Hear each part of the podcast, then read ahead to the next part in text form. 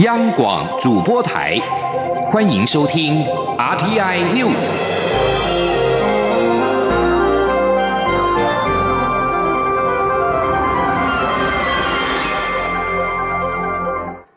各位好，我是主播王玉伟，欢迎收听这节央广主播台提供给您的 RTI News。今天是二零一九年十月三号，新闻首先带您关注国际焦点。世界贸易组织 WTO 二号裁决，因为欧洲企业空中巴士接受政府非法补贴，美国可对约七十五亿美元的欧洲货品加征关税。欧盟表示，如果美国加征关税，将会反击。WTO 在二号公布仲裁结果。历年来，空中巴士接受政府部门的高额补贴，因此美国可向欧盟约七十五亿美元的商品加征关税，作为对欧盟的反制措施。这是世界贸易组织 WTO 史上最高额的裁决，此举恐怕将使得原本已经紧绷的美欧贸易关系更为紧张。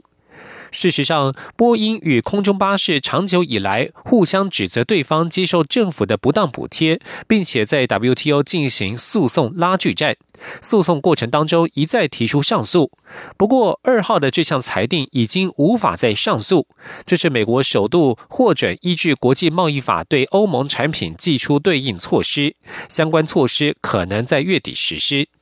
由于美国稍早向 WTO 提出申诉，因此较先得到结果。但是世界贸易组织明年也要裁决欧盟对波音的申诉，可能会有相同的结果，因此争议似乎并未真正落幕。据将焦点转回到国内。宜兰南方澳跨港大桥断裂坍塌，造成严重伤亡。交通部专案小组二号晚间公布专案小组掌握的情况，发现航港局和港务公司过去未曾对南方澳大桥主动进行检测，认定有缺失。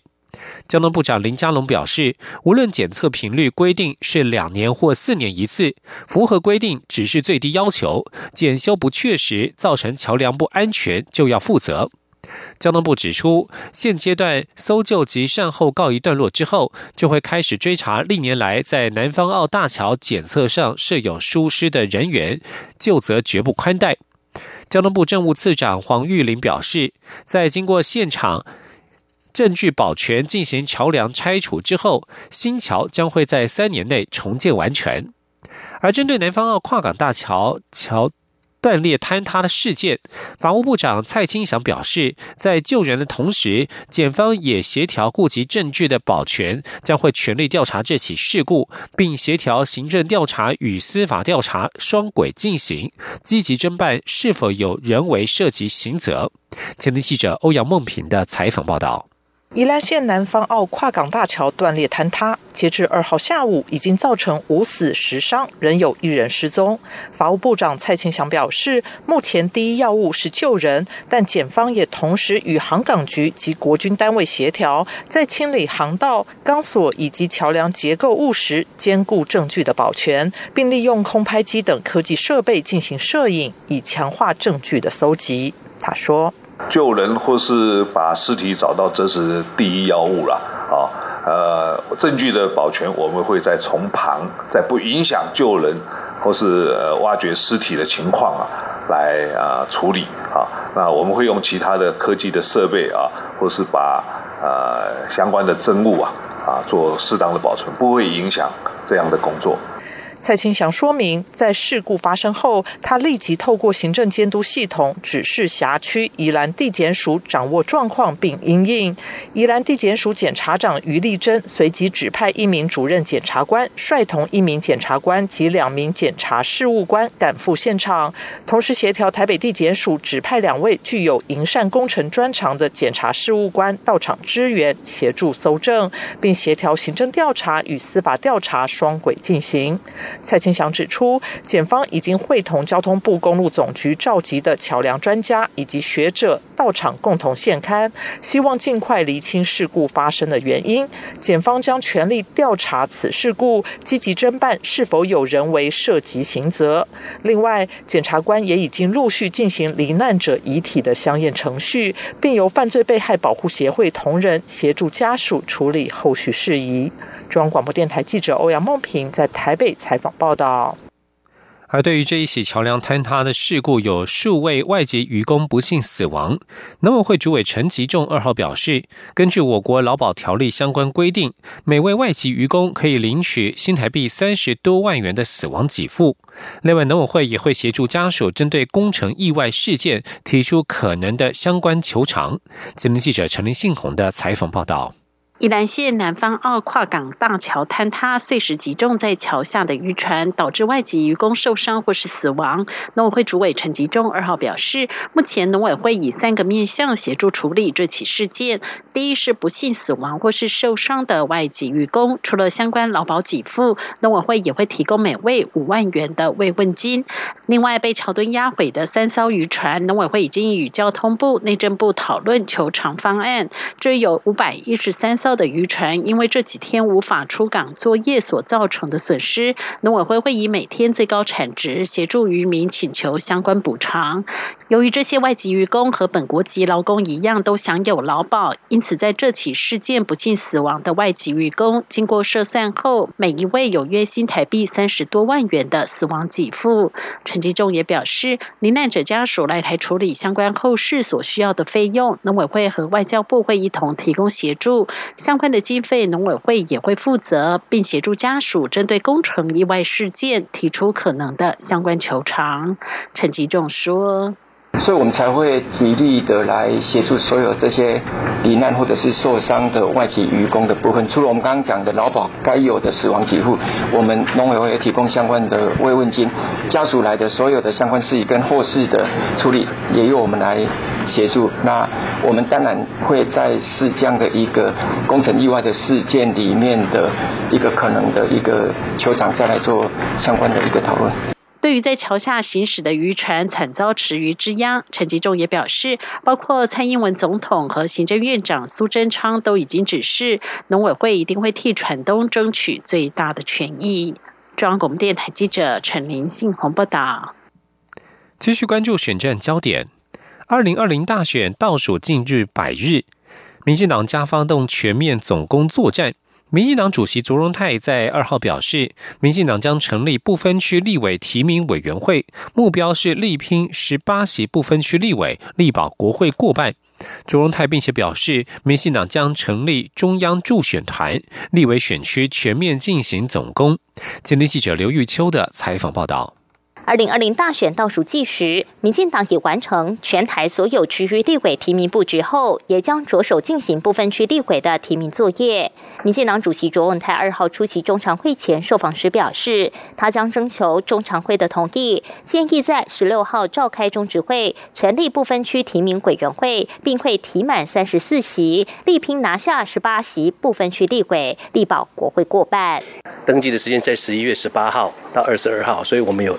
将近一个月的时间，可以好好处理这些不分区的人选跟排序。但是会有信心是几席？因为三十四席是就是整个提满嘛。我们如果要达到总统连任，国会过半。那就是要十八席。不过泛绿阵营小党连立，媒体询问卓荣泰，民进党二零二零大选面临小党夹杀，如何争取政党票？卓荣泰说，他一直希望与理念相同的政党合作，所以不愿意看到所谓的夹杀，而是希望采取更高度的合作，这对保台大联盟才有更进一步的发展。卓荣泰也表示，选战倒数一百天，他日前已在全代会上提出三点计划，包括在总统大战区完成最后部署，七十五个立委选区要全面进行总攻，同时要以通过的决议文为行动纲领，论述执政方向与执政的价值，冲高政党票。中央也会成立助选团，他预计下周开始，全国所有选区都会轮回巡跑一趟，还会配合将来进总的联合成立。陆续完成阶段性工作。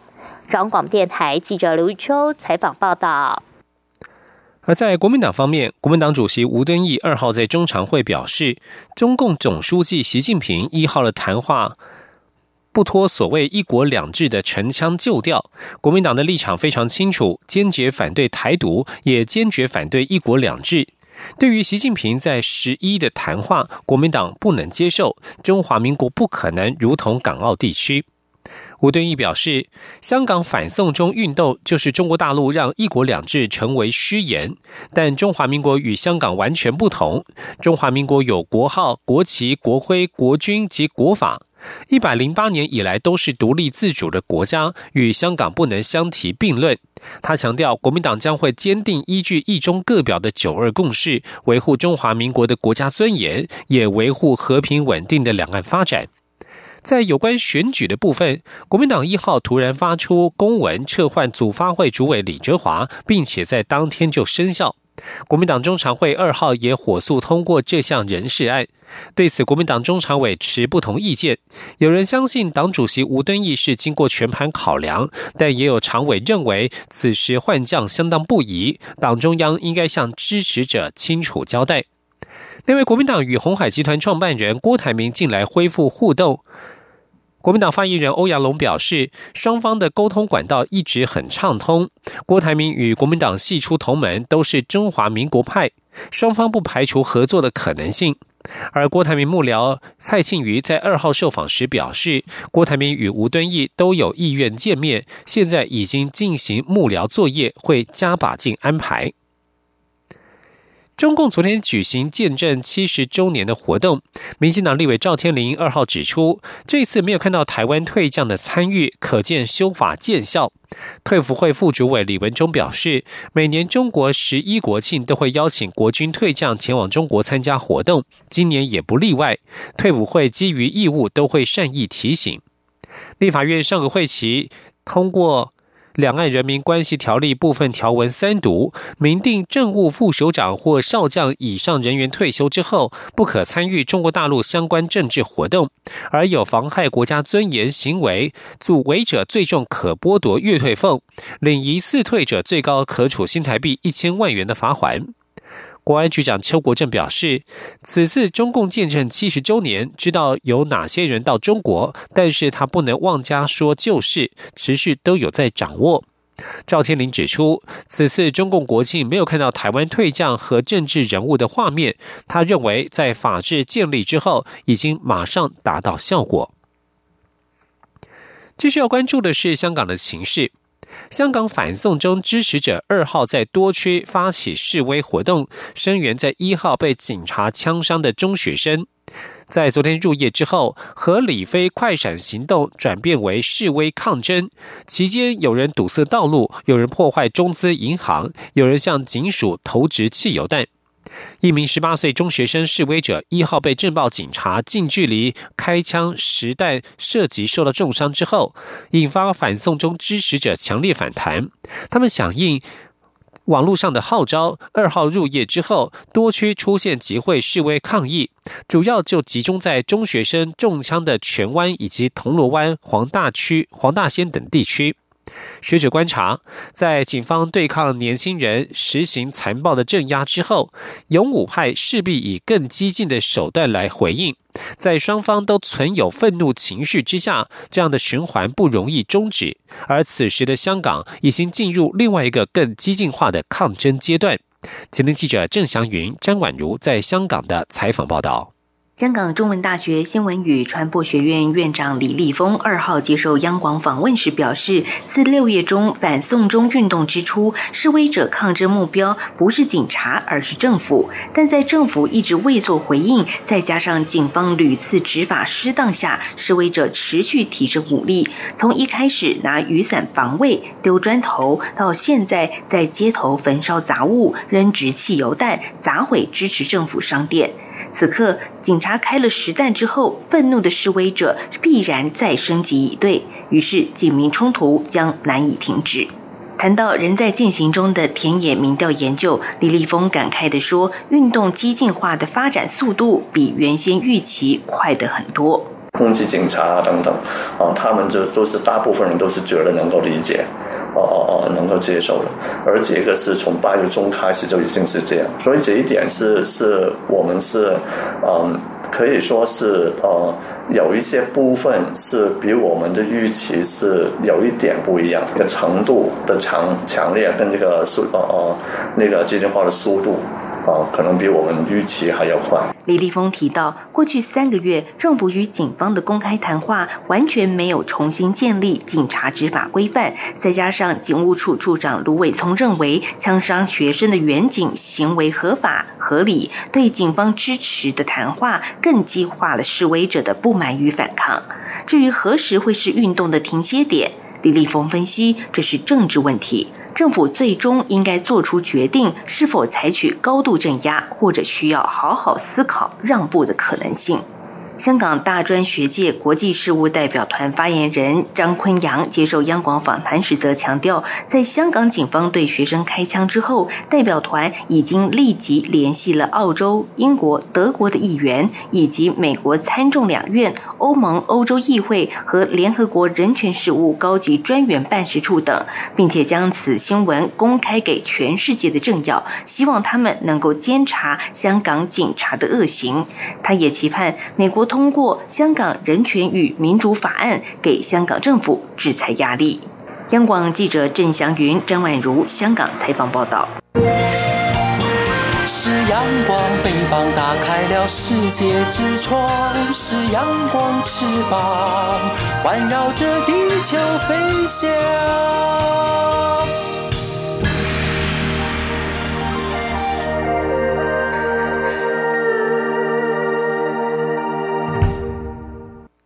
各位好，我是主播王玉伟，欢迎继续收听新闻，关注环境议题。行政院环保署二号表示，大约两万两千只手机可提炼出一公斤的黄金，显示手机内部含有稀贵金属，因此鼓励民众可以透过抽新手机的十月手机回收月活动，踊跃回收不用的废手机，进一步推动国内的循环经济。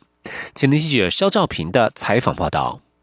提高资源循环效率，减少不必要浪费，是行政院环境保护署不断强调的循环经济概念。不过，环保署发现，国人每年总共购买约六百万只手机，但竟有百分之五十以上旧手机是留在家里当备用，或是因为担心各自外泄而不愿丢弃。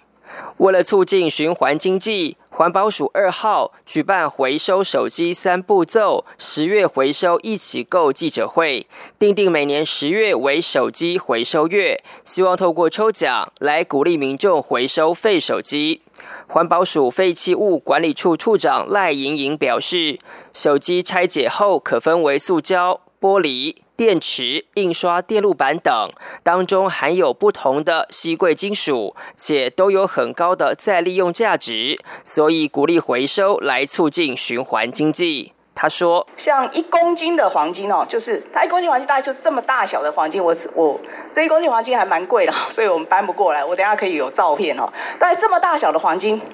好是由这个。”大概两万两千只手机就可以炼出一公斤的黄金出来哈，那这些很有价值的一个稀贵金属，其实都是我们。呃，做循环经济很重要一个一个方式哈。环保署提醒民众，可以定期检视家里不用的手机，同时在回收前删除各资或改回原厂设定，最后再把废弃手机交给清洁队、手机门市等回收管道。一旦参与回收活动，民众就能取得抽奖序号，有机会在十一月十四号抽中 iPhone 手机。根据环保署统计，从两千零九年到二零一八年期间，总共回收约两千七百六十万只手机，回收率约百分之三十四。而受到第二、第三代行动通讯停用影响，近年回收率大幅提高。环保署希望透过诱因，进一步提高回收率，也宣导循环经济。中央广播电台记者肖兆平采访报道。继续关注新南向，新北市金龙国小教务主任杨小梅今年荣获师铎奖。她在九岁的时候从越南来到台湾，由于家里经济弱势，全家九个兄弟姐妹每个星期才能够见一面，也让她更能体会每个弱势孩子的心境。杨小梅表示，她永远记得爸爸说过的一句话：“今日受到国家照顾，明日有能力要服务更多人。”现在已经从事教职二十四年，未来将朝校长之路迈进，让自己对社会有更多贡献。前天记者陈国伟的采访报道。越南出生的杨小梅在九个兄弟姐妹中排行第七，因为越南战争，全家人在她九岁时举家搬迁来台。因为那时候越南沦陷，因为我们是南越嘛，因为华侨就在南越。越南沦陷是让爸爸会觉得说教育很重要，所以让爸爸就是一直想尽了任何的方法，所以就觉得说一定要把我们全家要一起到任何一个国家。到台湾后，因为家中的经济能力无法同时抚养九个小孩，杨小梅的爸妈就让其中五个孩子尽可能住校，年纪较小的四个孩子，包含她，就送到社福机构。因此，全家十一人每到周末假日才能团聚。这样的情形持续到他国中毕业。杨小梅回想自己九岁到台湾才学注音符号，从小学二年级开始读起，所以学习过程会比一般同学落后，也会有点自卑。好。在小学老师没有放弃他，时常鼓励他学不会就多努力，多给自己机会，也让他深感老师真的很重要。杨小梅说自己后来当老师，也会以自身经历去鼓励弱势的学生，要他们不要放弃自己。因为有些也是新住民的家庭，所以也跟妈妈讲说，第一个我会跟他们讲说，我自己也来自越南，我感觉那种距离就马上就说近了，然后就会可以直接进入他们可能家里面的一些问题，然后去请教他们说有没有需要什么样一个协助。杨小梅看见社区新住民的需要，利用校园空间成立教育部金融新住民学习中心与新住民七星分区国际文教中心，引入相关资源，也让社区及学校对东南亚文化从认识、理解、欣赏、尊重到关怀。从事教育工作二十四年，杨小梅从老师、组长到担任辅导、学务、教务等各处室主任。她表示，要帮助别人，需要有能力与专业，站在高的。位置上影响更多人，于是，在校长的鼓励下，往后也会去考校长，让自己像蒲公英的种子持续散落在各个地方。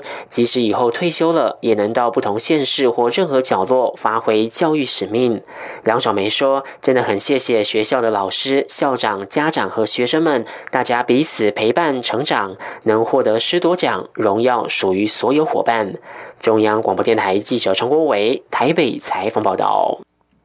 财经消息：航空业将有新血加入。星宇航空在二号发表全新的全系列的制服，包括了飞行员、空服员、地形、机务、航情，完整的制服设计以及配件都同步亮相。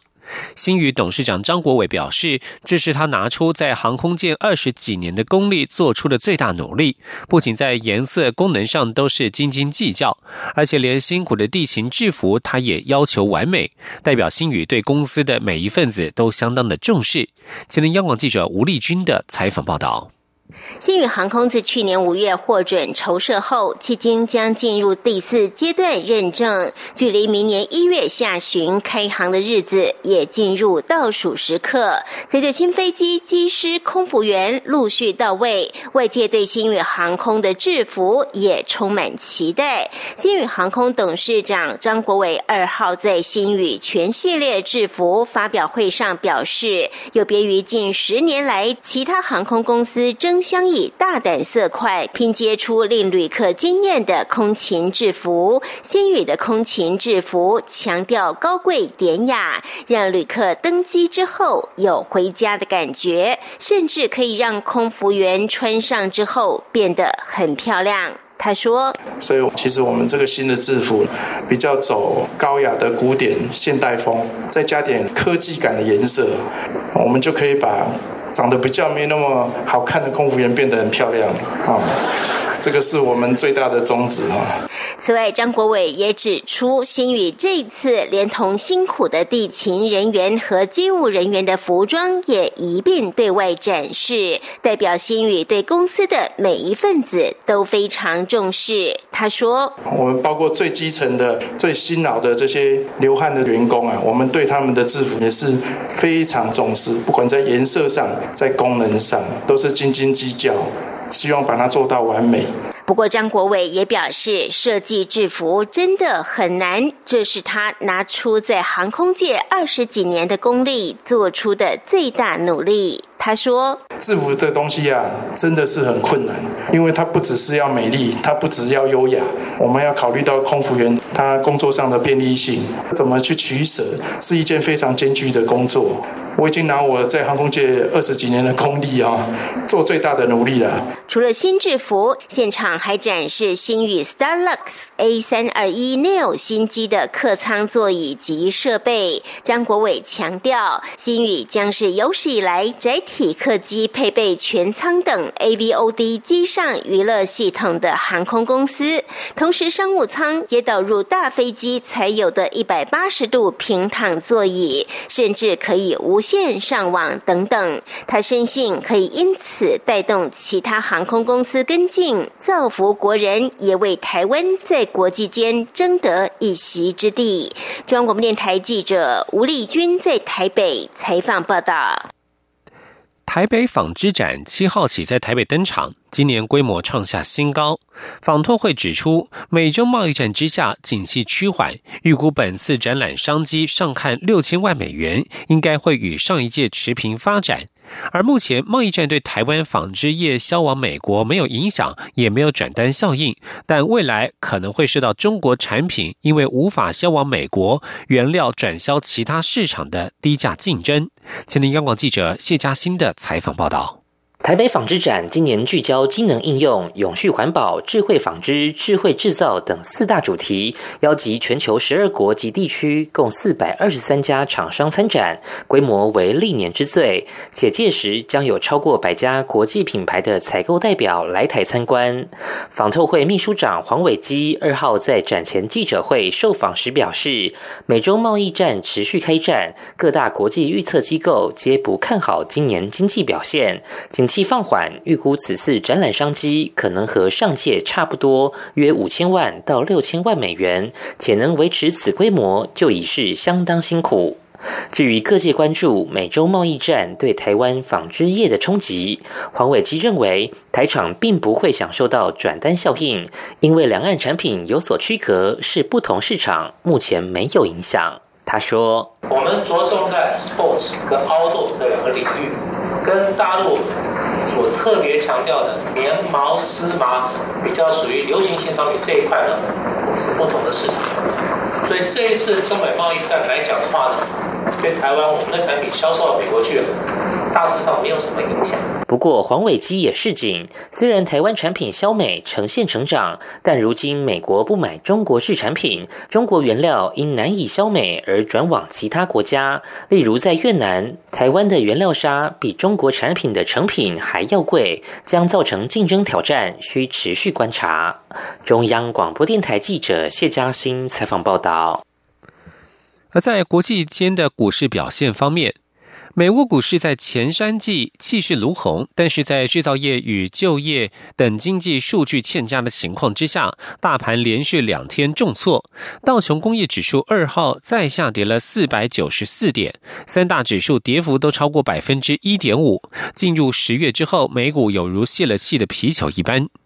供应管理协会一号公布的数据显示，美国九月制造业指数降至十年来低点，股市风云变色。一号道琼股市大跌了三百四十三点，而二号出炉的 ADP 全美就业报告显示，美国九月民间就业人口增加十三点五万人，优于市场预期的十二点五万人，但是低于八月份的十五点七万人。更令人忧心的是，ADP 公司将八月新增就业估值。下修近四万人，三个月的平均值十四点五万人，也明显低于一年前的二十一点四万人。这样的数据冲击到投资人的信心，导致美股开低走低。道琼工业指数中场大跌四百九十四点四二点，跌幅百分之一点八六，收在两万六千零七十八点六二点。而在欧洲股市方面，伦敦股市二号原本已经因应因为对全球经济成长的忧虑而开低走低，在英国政府正式提出脱离欧盟的新方案之后，跌势加剧，中场大跌超过百分之三。德国与法国股市的跌幅也都在百分之三左右。以上新闻由王玉伟编辑播报，这里是中央广播电台台湾之音。